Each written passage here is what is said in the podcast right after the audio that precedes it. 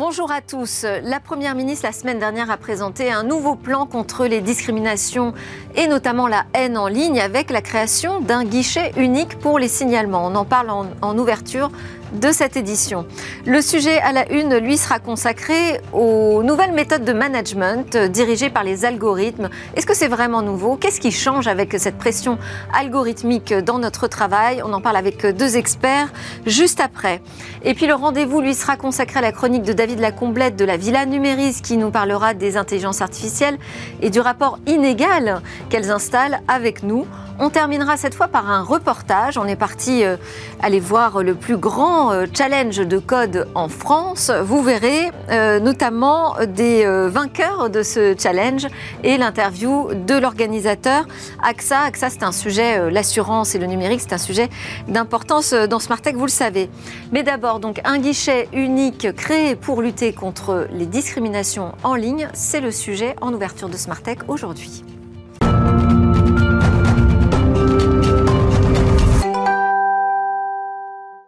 Être managé par des algorithmes. C'est ce qui arrive de plus en plus dans notre quotidien. On en parle avec Benoît Rotembourg, qui est le responsable du projet Regalia au sein de l'INRIA, et Elisabeth Leblanc, chargée de mission à l'ANACT. Je dis on en parle, nous allons en parler tout à l'heure. On va d'abord donner la parole à Jean-Christophe Le Toquin, qui fait l'actualité euh, euh, ces jours-ci, puisque a été annoncé un plan national 2023-2026 de lutte contre le racisme, l'antisémitisme l'antisémitisme et les discriminations liées à l'origine. Bonjour Jean-Christophe Le Toquin. Vous étiez présent lors de, cette présentation du plan par euh, Elisabeth Borne. Il y a un volet qui nous intéresse ici, c'est euh, comment faire pour mieux traiter les signalements de haine en ligne. L'idée est de créer un guichet unique pour ces signalements et Point de Contact, dont vous êtes le président, est mentionné donc dans cette initiative. Vous, porteriez donc euh, ce projet dont on va parler. Je voulais juste dire quelques mots sur Point de Contact. C'est déjà aujourd'hui une plateforme de signalement de contenu illicite en ligne. Voilà, tout à fait. C'est un partenariat public-privé hein, qui réunit les plateformes, les autorités déjà, hein, qui est financé par, euh, par la France, par l'Union européenne, par les entreprises. Et là, il y a effectivement une nouvelle étape, euh, spécialement sur la question du racisme et, de l'antisémitisme, euh, pour amener un, un, élément opérationnel plus, plus fort sur ces questions.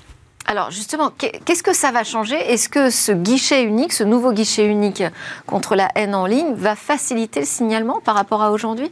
Alors ça touchera en fait pas directement les citoyens. C'est-à-dire que les citoyens pourront continuer, ceux qui se sentent victimes de discrimination aujourd'hui vont euh, soit vers la police euh, pour porter plainte, et ça ça continue, et ça, sera même renforcé dans le cadre de ce, de ce plan hein, qui comporte 80, 80 mesures. Nous on en a une des, des 80.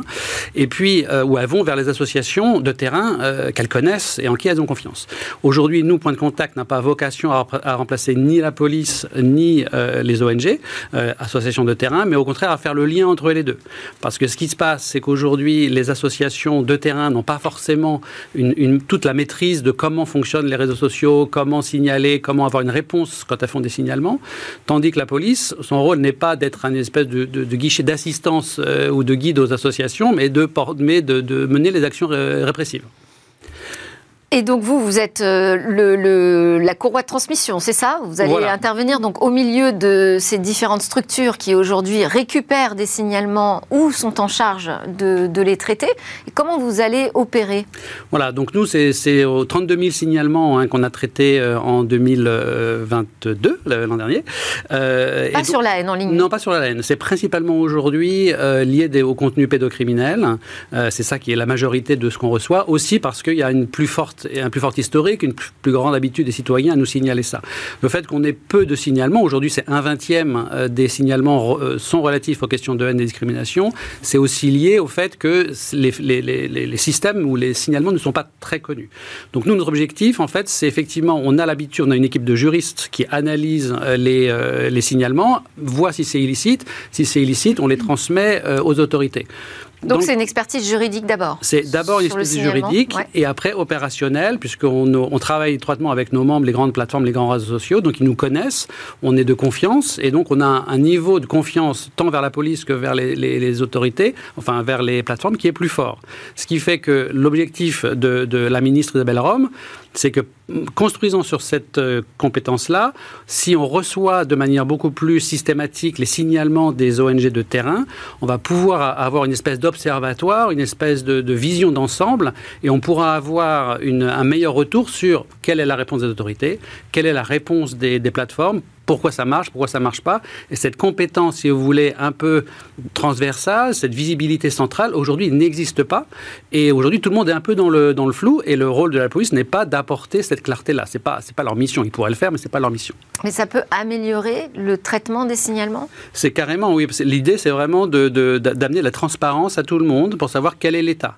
Aujourd'hui. Euh, si on prend un exemple, dans l'affaire Mila, qu'est-ce que ça changerait d'avoir un guichet unique? Bah justement, aujourd'hui, il le, faut comprendre que les, les, euh, les ONG ne euh, sont pas toutes équipées de la même manière en termes de compétences juridiques ou, d'accès aux plateformes. Elles ne sont pas forcément toutes connues par les autorités. Et, et donc, il y a un problème à un moment de, de, de, de, visibilité. Si on regarde ce qui est très frappant dans la, ce grand événement qui a eu lieu donc l'an dernier, euh, lundi dernier, il y avait 10 ministres, il y avait 10 associations parmi les, les toutes les plus connues du domaine aucun chiffre, à part ceux de point de contact, aucun chiffre n'a été donné pendant une heure et demie d'intervention. Ah, c'est la question que j'allais vous poser. Est-ce qu'on a des chiffres On n'a pas de chiffres. On n'a pas de chiffres. On a des chiffres, évidemment, des affaires emblématiques, l'affaire Mila, ça on a, et c'est là-dessus que les, ONG sont en général très, très mobilisées. Mais c'est toutes les petites choses, c'est tout ce qui est numérique, tout ce qui est impalpable, qui là n'est pas correctement centralisé, mesuré. Or, si on ne mesure pas les signaux faibles, et je pense que en matière, on a des experts autour qui peuvent en parler, c'est compliqué de, calculer, d'arriver à, à, faire le lien avec les affaires emblématiques. Mais est-ce que ça aurait changé la manière dont l'affaire est traitée? Sur une affaire précise, comme celle-là, par exemple c'est, je pense que ça serait dans, c'est compliqué. Alors sur le passé, évidemment, c'est pas possible. Déjà, quand on, entend guichet unique, ça veut dire qu'on va quand même communiquer de manière forte sur un guichet où se rendre pour ces signalements. Donc ça, permet de regrouper les plaintes, euh, mais aussi de faire le tri, c'est ça? Alors oui, ça, en fait, le guichet unique, ça sera un guichet on a des plaintes pour, les mêmes faits, mais qui arrivent. Euh, de diverses manières On a du mal à identifier que ce soit la même affaire Alors ça fait partie effectivement des, de, ces, de, ces questions-là. Aujourd'hui, alors le guichet unique, ce ne sera pas un guichet pour les, pour les citoyens. Les citoyens pourront continuer à aller à la police et, ils continueront à aller euh, vers les ONG. Nous, on n'a pas vocation à renforcer tellement notre visibilité. Vous n'avez pas communiqué là-dessus On va communiquer là pour expliquer un peu à l'écosystème. Et il y a ceux qui s'intéressent des libertés publiques. Alors comment euh, vous allez les recevoir, toutes ces plaintes qui vont arriver de, différentes plateformes? En fait, il y, y a un outil qui va être développé, qui est déjà aux, trois quarts développé, qui va permettre aux ONG de se connecter à notre plateforme et donc avoir des outils de signalement plus adaptés. Les outils aussi vers les citoyens existent, c'est-à-dire qu'aujourd'hui, les gens n'ont pas forcément le réflexe d'enregistrer euh, les discussions sur les réseaux sociaux. Euh, or, aujourd'hui, il y a des outils qui peuvent être simplement euh, installés sur les, sur les smartphones pour arriver à collecter les images et, en faire des preuves et les transmettre. Mais ces outils ne sont pas forcément aussi simples qu'on pourrait, qu'on pourrait le souhaiter. Et c'est là où le travail des ONG va être important. Typiquement, euh, elles ont une victime qui arrive vers elles et qui ne sait pas comment signaler. Elles vont pouvoir les orienter vers les bons outils pour que depuis leur, leur smartphone ou leur, ordinateur, elles puissent signaler correctement. Et ainsi, on va améliorer euh, l'éducation du public sur le fait qu'on peut, qu'on peut signaler, comment le faire. Et ensuite, ça va remonter vers, euh, vers, vers, vers Point de Contact via les associations. Ensuite, ça va remonter vers les plateformes en parallèle et vers Faro. C'est vraiment un système complet. Donc, c'est de centraliser en fait le savoir-faire juridique et technologique autour du traitement des plaintes. C'est ça. Nous, nous allons essayer de, de, mettre toutes les ONG au même niveau, euh, je dirais, d'expertise. On va leur donner des outils simples pour elles qu'elles pourront ensuite, euh, je dirais, euh, expliquer alors euh, bah, au, grand public. Et ensuite, il, va y avoir un dialogue. Et c'est là où le rôle de, de Isabelle Rome et de son ministère est très important. C'est qu'on est sur un travail où on va à la fois être sur le répressif du ministère de l'Intérieur, le, le, soutien aux associations des associations, et nous, en tant qu'experts, si vous voulez, permettant d'avoir à chacun la même base de renseignement. Ce qui fait que si on ne comprend pas pourquoi telle plateforme réagit ou ne réagit pas, nous, on sera bien mieux en capacité d'expliquer, parce qu'on a le lien avec ces plateformes et on comprend leur fonctionnement. Et justement, le rôle des plateformes, est-ce qu'il va bouger un peu sur ces sujets? Alors le rôle de plateforme, il va bouger de toute manière, puisque là, on est vraiment voilà le règlement européen qu'on appelle DSA, Digital Services Act, qui est vraiment un, changement copernicien. Hein. Ça fait 20 ans qu'on est dans un, dans un, schéma de régulation qui va totalement changer. Et donc, elles sont déjà tout à fait prêtes. Et, euh, en fait, elles ont déjà beaucoup mûri par rapport à il y a 10 ans. C'est-à-dire qu'aujourd'hui, les plateformes, si vous, si vous les écoutez... Elles font le travail, selon vous, là-dessus? Bah, le font plus qu'avant et le feront moins que demain, si on peut dire. Donc, euh, non, non, il y a un vrai souci. Elles sont aujourd'hui, si vous écoutez, les professionnels, ils sont parfaitement au courant des difficultés. Ils ont une, une vraie, euh, je dirais, conscience qu'ils ne peuvent pas, ne peuvent plus, je dirais, prétendre même euh, gérer ces questions-là. Et donc, il y a une, il y a une vraie demande que une régulation experte arrive. Alors, le risque, d'avoir des régulateurs qui ne soient pas très experts. Aujourd'hui, ils ne sont pas forcément formés, ils n'ont pas les équipes, hein, c'est tout doit être construit. Euh, donc le plus grand danger pour les plateformes, c'est un régulateur qui ne serait pas très expert ou très compétent. Euh, c'est là où un... Donc ça les intéresse d'avoir aussi ce, guichet unique comme un, interlocuteur fiable. Voilà, tout le monde a besoin d'agréger de, l'information. Aujourd'hui, les, grandes plateformes publient des, rapports de transparence hein, tous les ans, mais évidemment, ils sont biaisés. Le régulateur euh, anglais a publié ce week-end un, un article très intéressant en disant qu'il faut passer à l'étape d'après du, du rapport de transparence tel qu'on connaît aujourd'hui, pour qu'il soit beaucoup plus, je dirais justement, comparé entre euh, les différentes sources et qu'on arrive à avoir une vision globale aujourd'hui qui en fait est manquante. De notre côté aussi, donc il faut davantage de transparence. Euh, l'année ci pour la création de ce guichet unique, c'est 2024, ça va arriver vite donc. Oui, oui, voilà, mais c'est pas technologiquement, c'est pas, c'est pas le plus compliqué. la question, c'est l'organisation. Voilà, c'est la confiance que les ONG comprennent qu'on est là pour les aider et pas pour être les détourner. Et pareil pour la police, qu'on n'est pas là pour faire leur travail, mais on est là pour les équiper en, en signalement de meilleure qualité et plus efficace. Vous avez peut-être une question ou une remarque, Elisabeth ou Benoît? Ça fait, c'est intéressant, ça fait réfléchir aussi sur plein de choses et ça résonne aussi avec, euh, avec nos sujets, c'est évident. Eh ben alors on en parle tout de suite de vos sujets. Votre sujet, c'est comment euh, au bureau je vais être de plus en plus managé par les algorithmes et avec quelles conséquences? Alors, les algorithmes prennent déjà beaucoup de part dans nos décisions. Ils vont en plus s'occuper de management dans l'entreprise. Ils vont, ils sont déjà, enfin, on va en parler tout de suite avec euh, deux experts de ce que change cette vie professionnelle pilotée par des algorithmes et des troubles induits également. Avec moi en plateau, Elisabeth Leblanc, chargée de mission à l'ANACT, c'est l'Agence nationale d'amélioration des conditions de travail, établissement euh, public hein, euh, qui dépend du ministère du Travail. Vous, vous êtes au département capitalisation et développement des connaissances en contrat euh, de doctorat avec euh, le laboratoire euh, GREPS de l'Université Lumière Lyon 2. Votre sujet de thèse en psychologie du travail des organisations s'intéresse à l'activité des travailleurs de l'ubérisation. Ces livreurs de marchandises que l'on connaît très bien. Avec vous, pour discuter du sujet du management par les algorithmes, Benoît Rothenbourg, qu'on a déjà reçu en plateau dans Smartech plusieurs fois. Bonjour. Vous êtes responsable du projet Régalia de l'INRIA. C'est un projet donc d'audit des algorithmes euh, des plateformes numériques. Donc, sujet important pour apporter davantage de transparence sur ces, algorithmes qui pilotent nos choix. Euh, Regalia, donc partenaire technologique du pôle d'expertise de la régulation numérique, placé sous l'autorité conjointe des ministères chargés de l'économie, de la culture et du numérique. Et restez avec nous en plateau Jean-Christophe Le Toquin, président de Point de Contact. Vous pouvez intervenir quand vous voulez, Jean-Christophe. Alors, euh, question, est-ce qu'on est déjà piloté par des algorithmes euh, au travail euh, ou est-ce qu'on n'a encore rien vu dans, dans le domaine Benoît? Je pense que ça commence déjà. Ouais. il faut savoir que depuis au moins une bonne trentaine d'années, il y a plein de professions qui, d'une manière ou d'une autre, sont planifiées par des algorithmes. Les caissières des supermarchés, ça, ça remonte à au moins 20 ans elles viennent pas à n'importe quelle heure et c'est pas n'importe quelle caissière qui vient à n'importe quelle heure. Si on regarde euh, dans les centres d'appel téléphoniques, euh, qui interagissent avec nous, que ce soit ceux d'un ministère, que ce soit même peut-être point de contact, euh, il faut bien un moment organiser les forces de travail en face d'un besoin potentiel d'activité. Il faudra tant de personnes à 9 heures, tant de personnes à 10 heures, etc. Et comme on ne peut pas trop gâcher, du juriste qui coûte très cher, euh, ou, euh, ou euh, du, de la conseillère de clientèle qui coûte cher quand même. Comme on peut pas, eh bien on essaye de planifier la bonne personne au bon moment, sans gâcher. dès, dès qu'on dit ça, on est dans un algorithme. Mais alors qu'est-ce qui change avec la nouvelle génération algorithmique? Euh, ben, En fait, là, en écoutant, effectivement, et c'est, le, disons, le management algorithmique qui mériterait quand même d'être défini un peu plus. Euh, on peut dire que euh, les, algorithmes, en effet, planifient depuis longtemps hein, les activités, comme vous l'avez spécifié, au bureau. Mais en réalité, il y a aussi beaucoup d'autres professions qui ne sont pas au bureau et qui dépendent aussi, enfin, qui, qui, sont sur un autre mode de fonctionnement et, euh, et, un autre régime qui font que euh, on a une grande part d'invisibilité euh, là-dedans. Les travailleurs des plateformes, vous pensez à eux en je, je, je, pense aux travailleurs des plateformes et notamment aux indépendants, hein, aux travailleurs indépendants qui, qui effectivement sont managés entre guillemets. alors comment on peut définir ce management algorithmique? Euh, alors en fait, je, dirais que le management donc est une organisation euh, du travail. Effectivement, là, avec les plateformes, on est dans une organisation du travail.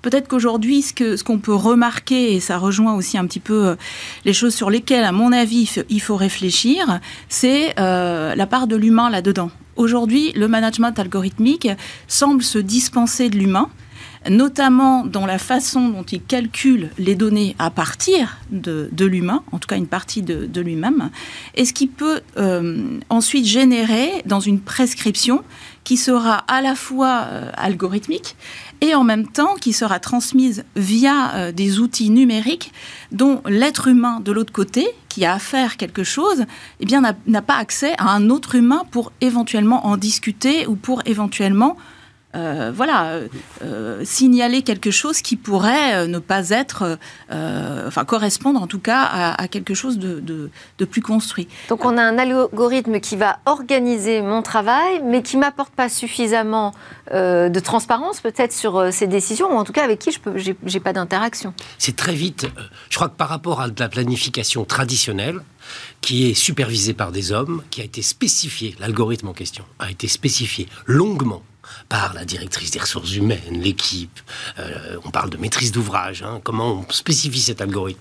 Et les algorithmiciens qui doivent rendre des comptes régulièrement. Est-ce que je tire pas trop à droite? Est-ce que je tire pas trop à gauche? Est-ce que je défavorise pas la fin de l'alphabet ou le début de l'alphabet Etc. Toutes ces choses-là, on prenait le temps je pense, il y a une vingtaine d'années, de bien, de surspécifier, j'ai envie de dire. Du coup, l'algorithme s'éloignait pas trop des bordures qu'on lui avait euh, humainement imposées. Là, ce qui change, c'est que, et d'une, ce temps de la spécification n'a pas eu lieu. Ça, c'est, ou en tout cas, n'a pas été très partagé. Donc un livreur de plateforme n'a jamais participé ou n'a été représenté par personne pour participer à cette discussion. Ça, c'est le premier point. Le deuxième, c'est qu'il y a une innovation permanente parce que l'algorithme découvre des petites choses. Euh, que euh, il va créer une zone blanche à un certain endroit, il va livrer les pizzas, enfin il, va donner les pizzas plutôt aux livreurs du, qui sont efficaces le lundi et pas ceux qui sont efficaces le mardi, etc. Donc cette découverte-là, elle va être opaque parce qu'elle est non discutée et non partagée avec celui qui reçoit l'algorithme, ou en tout cas très peu partagée. Quand vous travaillez avec, euh, dans un centre d'appel ou euh, avec une, euh, un agent d'entretien dans, dans, un centre de loisirs, par exemple, il y a un retour, c'est-à-dire que la personne va se plaindre à un moment. Mais non, vous avez dit que je, que, que, que je pourrais mettre une heure à nettoyer ce cottage, mais en fait, il était tellement abîmé, il était tellement sale que euh, j'ai pas pu faire une heure. Non. Peut-être que euh, ça va pas bien se passer au niveau humain. Mais en tout cas, il y a une chaîne de retour euh, entre la personne qui a subi la planification, qui lui a imposé le, trois couches par jour ou le trois cottages par heure, et, elle va pouvoir dire ça ne va pas. Donc cette opacité, elle, elle augmente en fait. L'opacité, mais il y a quand même encore aujourd'hui beaucoup de managers. Il y a quand même toujours un manager derrière l'algorithme. Derrière peut-être derrière l'algorithme, mais il est invisible en tout cas pour les travailleurs de l'autre côté. Mais en même temps, l'algorithme... Vous nous dites c'est la disparition du manager En nombre de managers par personne De sa capacité de puissance finalement euh, oui, on peut dire ça comme ça, ou tout du moins d'interaction, mais c'est presque, une, presque une, une, barrière. En fait, ce qui se passe, après ça se discute, mais il y a beaucoup de choses qui peuvent se discuter d'ailleurs autour de ça, mais euh, disons que l'algorithme aujourd'hui, euh, il est, disons, construit dans un, dans un objectif précis. C'est-à-dire qu'il est, il est là pour répondre finalement à un modèle d'affaires. Hein. Euh, donc on, lui induit aussi euh, une direction de calcul sur ce modèle d'affaires. Et quand on regarde bien finalement, euh, ces, algorithmes avec toutes les données qui sont, qui sont utilisées là-dedans vont effectivement très vite dans leur calcul avec une masse d'informations considérable. Et qu'est-ce qui se passe pour répondre à ce modèle d'affaires au mieux finalement tout, est, tout va très très vite dans la distribution euh, de, des attributions, par exemple, de, courses pour les livreurs, des choses comme ça. Donc, il y a euh, ce, système-là, si vous voulez, euh, se construit sur, sur des variables, mais le, le travailleur lui aussi devient une variable. Donc la variable, pour qu'elle puisse finalement s'ajuster au mieux et répondre à ce modèle d'affaires, qu'est-ce qui se passe? Eh Bien finalement, les, les disons les, les prescriptions sont opaques Forcément. Comme ça, euh, au moins, il n'y a pas de possibilité de réaction derrière. Enfin, je ne dis pas que c'est intentionnel, mais en tout cas, c'est ce qui se passe. Effectivement. Sur l'opacité quand même, parce que euh, cet algorithme, il n'est pas de nulle part. Il est de, vous dites, c'est un modèle d'affaires. Oui. Il sert un modèle d'affaires, un modèle économique. Mm. Donc, il y a des décisionnaires. Ben, bien sûr. Oui, tout à fait. Il y a des responsables. Alors, je pense que, et d'une, quand on est une start-up, euh, ce qui était le cas par exemple de Deliveroo ou d'Uber Eats à une époque, et qu'on se déploie très vite d'un pays à l'autre, le décideur, il n'est pas forcément à l'endroit où euh, il connaît peut-être pas la France. Un exemple euh, marquant, c'est que Deliveroo a été condamné en Italie pour avoir utilisé dans l'algorithme de notation, qui ensuite distribue les tâches, hein, mais l'algorithme de notation des livreurs avait utilisé les jours d'arrêt maladie. Ça ne se fait pas. Jamais moi j'aurais codé ça. Je serais fait engueuler par quelqu'un, mm. d'accord? Même je le sais. Mais là, on peut imaginer que le développeur d'un autre pays qui n'a pas fait attention euh, qui avait une jolie variable, qui était la variable nombre de fois où j'ai été malade. C'est super. Ça explique que la personne est moins efficace. Donc, on, retombe. Et à partir de quel moment on a vu justement que ce critère était euh, Malheureusement, niché au sein de l'algorithme? Quand les gens se plaignent. et c'est pas simple. Donc, et à ce moment-là, qui, qui porte la responsabilité? Ben là, c'est dans l'occurrence un syndicat qui a fait le procès à Deliveroo, un syndicat qui doit être l'équivalent, euh, un syndicat des, travailleurs dans le transport.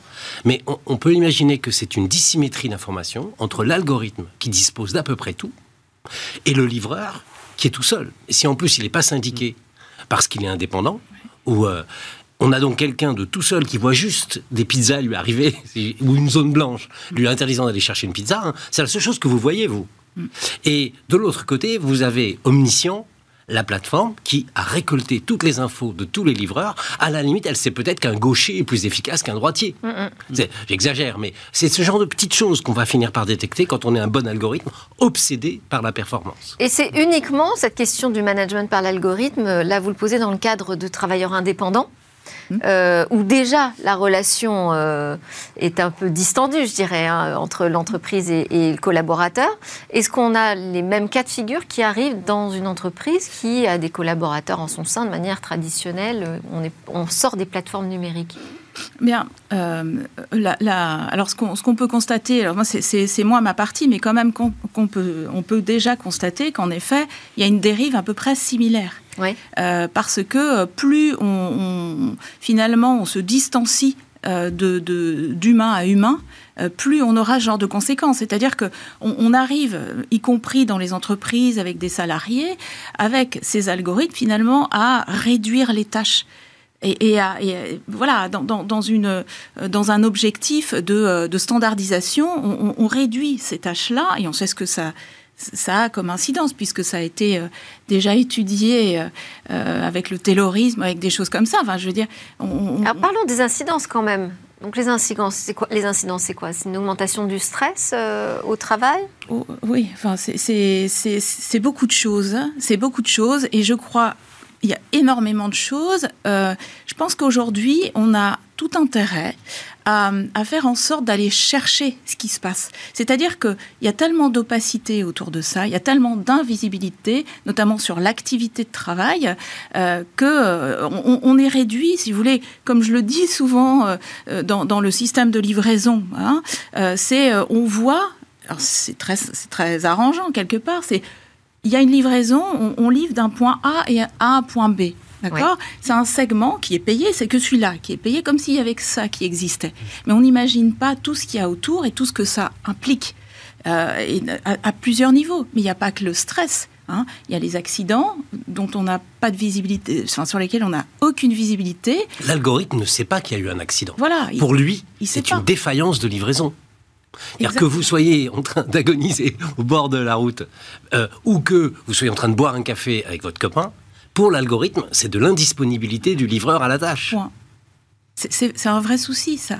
Donc, il n'y a, y a, y aucune, effectivement, euh, euh, il a aucun regard sur, sur les différences de, ben voilà, sur la route, à un moment donné, il y aura de la pluie, il y aura un accident, il y aura ceci, il y aura cela, qui, qui va faire, pour cette profession-là. Mais quand bien même on revient au sein de l'entreprise, bon, qui a bien entendu une, autre euh, protection hein, euh, du salariat quand même, hein, des salariés, aujourd'hui c'est quand même très tendu, justement parce qu'on revient à la, à la fois à une distanciation, à la fois à ce... Souvent on entend ça d'ailleurs, ah mais c'est l'algorithme. Donc on se, défausse aussi euh, sur cet algorithme. C'est, je crois qu'il y a, moi je, je, suis pas là pour pointer du doigt certaines choses en disant ah, c'est bien, c'est pas bien, c'est pas l'objectif. Et ce qu'on se disait avec Benoît euh, à un moment donné, c'est que aujourd'hui on a intérêt à réfléchir, à travailler ensemble, justement à pouvoir se servir de, ces systèmes qui sont absolument intéressants quelque part, mais sans perdre le, sens de l'humain là-dedans et, aussi au-delà même d'un bien-être, parce que ça pourrait, on n'en est pas là. Je veux dire, on, a des conséquences qui, qui, sont graves, qui sont très très graves, et je pense qu'on a intérêt à les mettre en visibilité pour en faire quelque chose. Et alors, justement, votre travail euh, ensemble, comment, comment il s'organise? Que fait euh, le projet Regalia sur cette question du, management par l'algorithme? Comment est-ce qu'on peut apporter des réponses? Le premier devoir qu'on a, nous, c'est d'expliquer comment les algorithmes fonctionnent. Pour dire, voilà, si c'était moi qui avais fait l'algorithme de Deliveroo, c'est assez logique qu'il se passe ça, qu'il se passe ça. Et en général, rien qu'avec ça, on a des allers-retours en disant, ah oui, je croyais que c'était possible. Et on dit, non, a priori, il n'y a pas de raison qu'ils aient fait comme ça. Donc il y a un premier devoir qui est un peu de pédagogie comment un algorithme fonctionne, avec quelles données, et pourquoi ça peut déraper. Hein, voilà. Donc pourquoi le dérapage est presque naturel en quelque sorte, par l'obsession de performance de l'algorithme. La deuxième chose, mais pour ça il faut des données, hein, et on retombe toujours sur le même sujet, hein, c'est qu'en quelque sorte ces données-là de comportement humain, en vélo ou en insulte sur un réseau social, ces données-là sont privatisées appartiennent à la structure qui les a produits, mais sont quelque part, euh, ça nous, ça nous a pratiquement personne ne peut avoir la main dessus. Donc notre deuxième euh, devoir, c'est d'essayer de créer des protocoles de collecte de données, par exemple en associant beaucoup de livreurs. Il nous en faudrait quelques centaines, idéalement. Hein pour collecter cette information. C'est une réflexion hein, qui, a, lieu aujourd'hui, de dire comment on peut collecter ces informations. Mais aussi, ils sont en compétition le, entre eux. Le cas dont vous avez parlé, par exemple, on puisse le détecter en amont de plainte. Exactement. Et dire, en moyenne, euh, la personne qui euh, euh, a eu tel comportement le lundi sera favorisée ou défavorisée par l'algorithme le mardi. Et ce, genre de choses, alors c'est pas qu'en France, hein, donc euh, en Chine, aux États-Unis, vous avez plein de gens qui se plaignent. Alors du coup, ça devient aussi des légendes urbaines. L'algorithme a fait ça, ou parfois ça fait sourire. Donc, mais, mais, à la limite, ça fait partie du stress. Enfin, moi, j'aimerais pas avoir une légende urbaine sur mon patron. c'est euh, quelqu'un qui me donne mon travail et mon salaire et ma rémunération, hein, puisqu'elle est liée à la tâche que je reçois. Et donc, du coup, ils sont dans une sorte de oui, parfois c'est un peu paranoïaque. Hein. C'est, c'est, euh, mais si je fais ça, il va me, mm. il va, il va m'empêcher d'avoir mes pizzas, euh, etc. Ou je vais être défavorisé. Mm. Et donc, alors on le disait avec des humains. Hein. Elle m'aime pas, il m'aime pas, il veut pas que je fasse ça, etc. C'est possible. On peut s'en sortir. Mais là, c'est encore plus un sentiment d'impuissance face à un algorithme. Mm. Comment est-ce qu'on peut inventer justement de nouvelles méthodes d'accompagnement du collaborateur ou de l'indépendant hein? Face, euh, face à ce management C'est pas simple. Juste pour rebondir sur ce que disait Benoît, euh, effectivement, ça, ça, développe un système de croyance. Euh, de croyance, et quand on ne sait pas, on, croit des tas de choses et on est complètement désorienté. Alors, on, a effectivement des, une réflexion qu'on mène pour pouvoir améliorer, et on en parlait aussi tout à l'heure, c'est les, les, les algorithmes, en tout cas la façon dont ils sont utilisés, on en voit les résultats après. Encore faut-il les regarder. C'est toujours pareil et euh, c'est l'être humain ou le travailleur en tout cas qui en, subit les conséquences et puis ensuite on dit ah bah tiens c'était ça. Euh, alors bien évidemment ce serait intéressant et c'est un petit peu ce qui se passe aussi dans la prévention, dans la pédagogie euh, et ce genre de choses qui peuvent être mises en place en amont et des réflexions. On a un autre problème, c'est l'opacité qui est nécessaire dans ce système-là pour répondre à ce modèle d'affaires. Donc réfléchir aussi sur finalement le modèle d'affaires qui pourrait peut-être ne pas être tout puissant de cette façon-là, hein, et cette opacité. Il y a aussi la rapidité, le changement permanent, qui est complètement désorientant et, qui crée aussi une opacité parce que quand ça change tout le temps, on ne sait pas sur quoi on va tomber, donc on ne sait pas.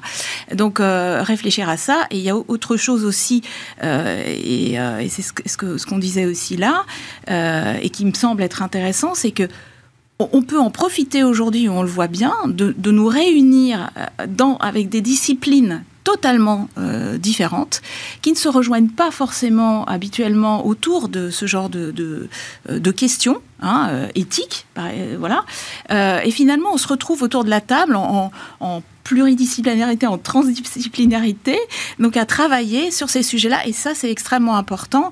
Et euh, en effet, euh, le, disons l'individu au centre de cela et qui devrait être présent systématiquement, c'est le travailleur. Et il n'est pas là. Mm. Il est rarement là. Et ça, c'est un problème, quoi. Une remarque, Jean-Christophe Le Toquin Non, tout à fait. Je pense qu'on voit le même phénomène, nous, dans nos métiers euh, d'analyse des, contenus. Alors, nous, on est en demande d'avoir plus d'algorithmes pour nous aider à préanalyser les contenus. C'est une manière aussi de protéger euh, euh, les professionnels, les juristes, les, modérateurs, les analystes. mais on, a un temps décalage, je pense, qui est normal entre la technologie qui va très vite. parfois, donc là, dans le cas, c'est le cœur, du business. Après, il y a un temps pour la société, pour le social, pour l'humain, pour s'organiser et répondre. Et effectivement, on est dans ce moment où on a euh, des algorithmes qui sont déjà très opérationnels, mais tout le tissu humain et, social n'est pas là. Et donc, du coup, ça crée ces angoisses. Mais je pense que c'est naturel et qu'au bout de, voilà, de 5, 10 ans, c'est des choses qui vont se, régler. Mais important doit être s'emparer du sujet. Merci beaucoup à tous les deux. Benoît Rotembourg, vous allez nous, quitter après cette séquence donc, de Regalia Enria, Elisabeth Leblanc de l'ANACT et Jean-Christophe Le Toquin de Point de Contact. Vous restez avec moi pour la suite. Justement, une chronique, le numérique, c'est aussi une question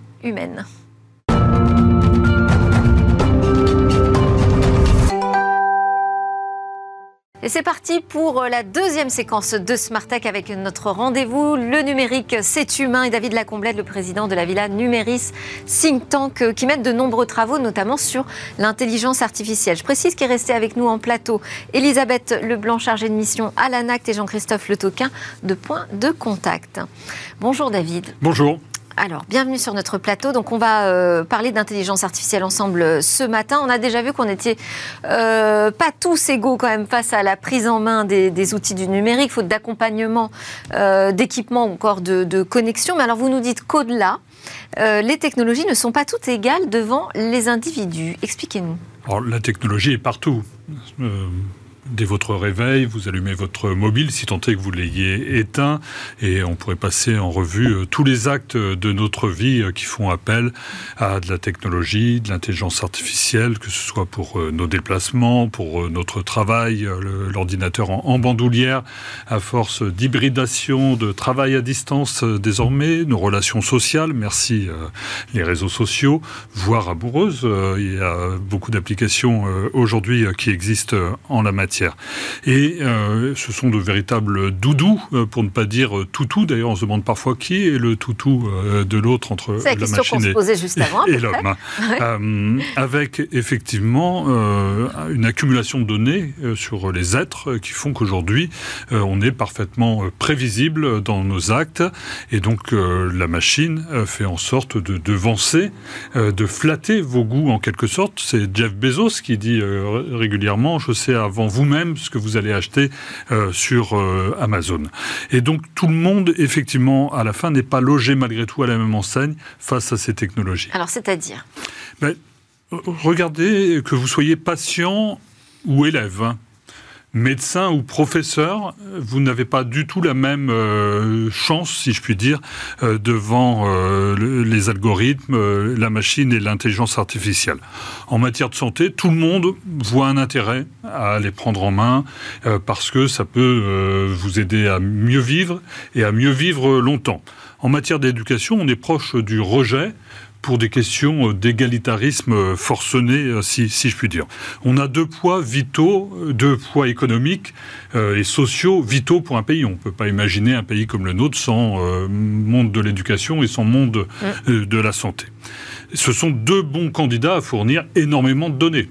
On est tous passés sur les bancs de l'école. Il y a chaque jour 1 200 000 Français euh, qui donnent des cours ou qui assistent et 13 millions d'élèves en primaire, euh, secondaire. Et donc euh, autant de personnes qui fournissent énormément de données. Et ça serait assez simple, finalement, si on les gérait, si on les croisait, parce qu'elles existent, bah, de peut-être aider un peu mieux les élèves à les orienter ou à les accompagner, parce qu'on va déceler ceux qui auront plus de difficultés que les autres.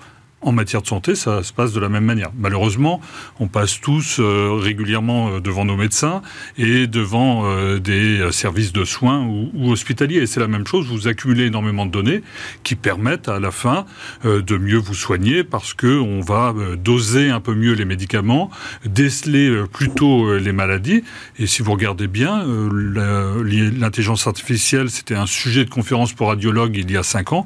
Aujourd'hui, la grande majorité l'utilise et on voit les bénéfices parce que ça augmente même leur expertise vis-à-vis de clients, qui, de patients, euh, qui ne vont pas euh, la rejeter puisqu'ils en voient eux-mêmes euh, les, bénéfices. Tout ça pour dire que s'il n'y a pas le sentiment d'avoir un humain derrière la machine, en tout cas un accompagnement, et si cette intelligence artificielle n'est pas expliquée, elle risque le rejet. Alors, il y a quand même des progrès en la matière. Hein. Je ne sais pas, je prends ne serait-ce que Parcoursup. C'est vrai que le monde de l'éducation nationale a su fournir quand une je dis progrès, très grosse machine. J'entends déjà des, sifflements dans mon oreille. Mais c'est vrai euh, qu'on entend un peu plus ceux qui s'en plaignent que ceux qui euh, l'aimeraient. Alors, je n'ai jamais rencontré quelqu'un qui adorait Parcoursup. Euh, et effectivement, c'est parce que ça manque de transparence et qu'on a l'impression que c'est la machine qui décide euh, de l'avenir de, son enfant, euh, ça provoque un rejet immédiat. On, en finirait par euh, oublier parcours euh, le, post-bac, pardon. Euh, et donc, effectivement, qui était un tirage au sort. Et euh, si vous avez le sentiment que c'est la machine qui décide de l'avenir de, de, vos enfants, vous la rejetez. et donc, effectivement, on a besoin d'expliquer, de, de rentrer dans les détails. Ça sera tout le défi d'évidence B qui est un programme d'intelligence artificielle qui arrive euh, au mois de septembre prochain pour les élèves de seconde. Ce sont 800 000 élèves. Et euh, ce sont des programmes qui vont les accompagner pour euh, s'améliorer en mathématiques et en français. Faudra-t-il encore, effectivement, qu'on dise aux parents que leurs enfants sont dans des modes de jeu, parce que ça va emprunter beaucoup aux réseaux sociaux et au gaming, euh, et donc euh, les rassurer en la matière, puisqu'ils sont bien placés pour savoir que ça peut prendre beaucoup de temps euh, et de place dans la vie de leurs enfants. Absolument. Merci beaucoup, David Lacomblède. on sait que cette exigence de transparence s'applique à tous les secteurs. On en a parlé d'ailleurs ensemble avec nos autres invités. À suivre un reportage au plus grand challenge de code en France.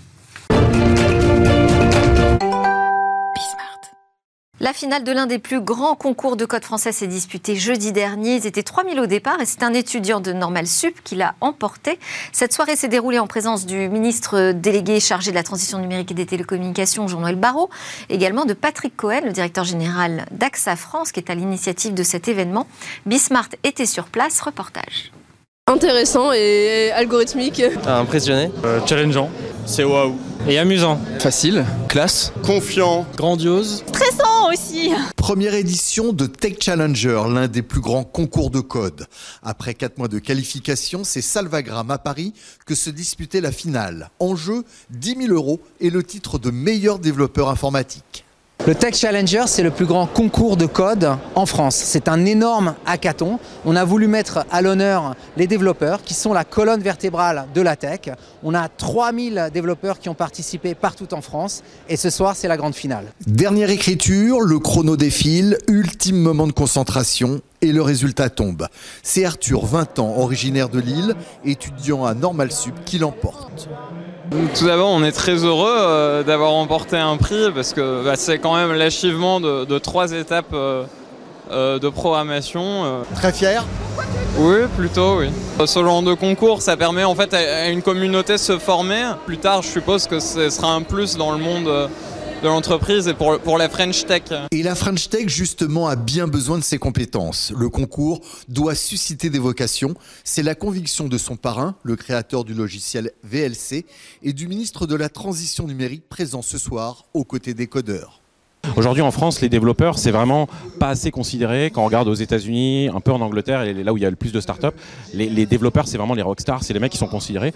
Et en France, les développeurs, euh, il n'y a pas pas assez mis en avant. Et justement, bah, je trouve qu'un événement qui justement met en valeur vraiment le concours de code et développeurs, c'est génial. On a besoin dans notre pays de former toujours plus d'experts des métiers du numérique. Il y a tout ce que l'État peut faire euh, pour développer des filières de formation, euh, pour investir auprès des entreprises. Mais il y a aussi l'envie et l'orientation qu'on va, qu'on va susciter auprès des jeunes notamment.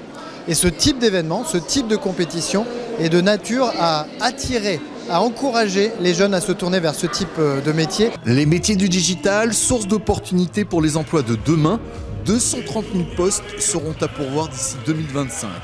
Mais en attendant la deuxième édition du Tech Challenger, ce soir, concert privé pour codeurs, Gims les a ambiancés. Jean-Noël Barrault, Maître Gims, ils étaient gâtés, les codeurs. Alors, je le disais, c'est AXA France qui euh, organisait ce Tech Challenger.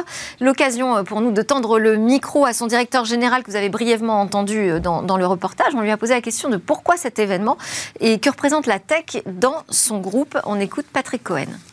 Eh, pour nous, c'est une évidence parce que la tech, elle est omniprésente dans nos vies, dans la vie de nos clients. Elle est omniprésente dans tous les projets d'AXA France aujourd'hui. Et puis nous, euh, AXA, on est euh, l'assurance leader en France. Et donc ça, ça nous oblige. Ça nous oblige à faire plus simple, à faire plus rapide, à faire plus intuitif pour nos clients. C'est exactement ce que nous permet de faire la tech. Et c'est pas demain, c'est aujourd'hui. Donc quand on est dans un événement comme ça, eh bien on est au contact des talents de la tech, au contact des startups. On bosse beaucoup avec, euh, les startups et ça nous permet de continuer à innover. Euh, on est très fiers parce qu'on est euh, l'un des cinq plus grands recruteurs de la tech en France. On a recruté à peu près 800 personnes l'année dernière. Et puis la tech, c'est aussi le premier poste d'investissement chez AXA France. Hein, c'est un demi-milliard euh, l'année dernière. Et puis on va augmenter ces investissements. On a l'ambition euh, d'atteindre 3 milliards dans les 5 prochaines années. Elle bouleverse l'assurance parce que euh, l'assurance, c'est typiquement un secteur dans lequel on a des processus complexes, dans lequel il y a, il y a de la paperasse et dans lequel l'utilisation de la donnée est, est clé. Et justement, en s'appropriant euh, ces technologies, eh bien, on peut faire beaucoup mieux pour nos clients, c'est-à-dire plus simple, plus rapide, plus intuitif. Euh, on le fait au travers du digital. Aujourd'hui, euh, pour nos clients qui le souhaitent, eh bien, on leur donne la possibilité de faire à peu près tout depuis leur smartphone, depuis leur app Mon AXA. On le fait au travers de l'intelligence artificielle parce que ça nous a permis de réduire euh, de manière très significative le temps de traitement des dossiers. On est passé de quelques jours à quelques secondes. Et puis au travers de la donnée, la tech, elle nous permet d'avoir des offres qui sont plus intelligentes, euh, qui sont plus adaptées aux risques et aux besoins des clients. Quelle belle conclusion pour toutes ces réflexions qu'on a eues autour de l'utilisation des données, de l'intelligence artificielle, avec aussi les troubles induits par ce management euh, par l'algorithme. On en parlait avec Elisabeth Leblanc, chargée de mission de l'ANACT.